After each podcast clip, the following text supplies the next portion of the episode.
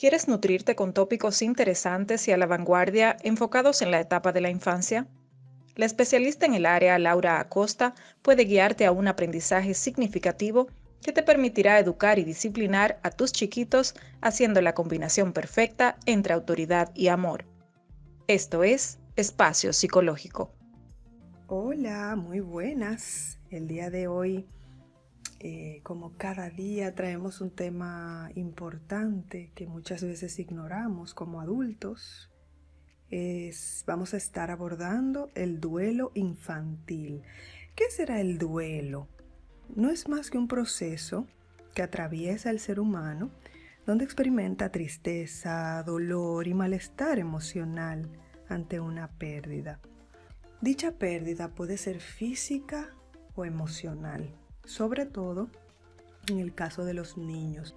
Muchas veces los adultos tenemos una capacidad eh, más fuerte que un niño de adaptarnos a la pérdida. Otras veces también se nos hace muy difícil. Les informo que un niño vive un proceso de pérdida no solo por muertes, puede enfrentar un duelo por cambio en su estructura, cambio de colegio, pérdida de una mascota o muerte de una mascota también, mudanza, llegada de un nuevo miembro que encaja también en el cambio de estructura, eh, como de igual forma la salida de algún miembro del sistema. Esto es una de las causas principales de duelo que enfrenta un niño, incluso por cosas que nosotros los adultos consideramos simples, como pérdida de un juguete, dejar el biberón o el pañal, cambio de, de, cuidadoras o nanas, que se le retire de algún grupo social por el sentido de pertenencia que un niño necesita, entre muchísimas otras cosas. Cada niño varía en cuanto a su capacidad de resiliencia eh, o adaptación. La resiliencia es la adaptación que tenemos como seres humanos, eh, la facilidad de adaptación a, las nuevas situaciones que, enfrentamos, eh, a la nueva realidad dependiendo de su inteligencia emocional, que fue el primer tema que abordamos en nuestras entregas. Pero tiene que ver en gran medida de cómo se ha manejado por los adultos que se encuentran con él o con ella y de la importancia que le demos, aunque no lo entendamos, además de la paciencia que tengamos nosotros los adultos con la situación que enfrenta el niño.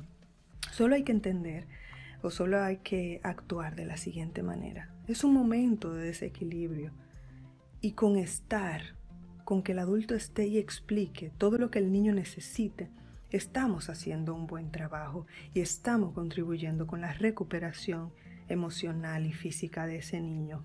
Cuando la familia completa enfrenta un duelo y los padres se centran más en sus propios sentimientos, eh, obviando o dejando de lado el de sus hijos involucrándolos en muchas ocasiones en situaciones conflictivas, entonces estamos contribuyendo con el desequilibrio absoluto y el aumento del sufrimiento de nuestros hijos. Y esto hace que consigamos que el duelo y por ende la adaptación sea muchísimo más difícil.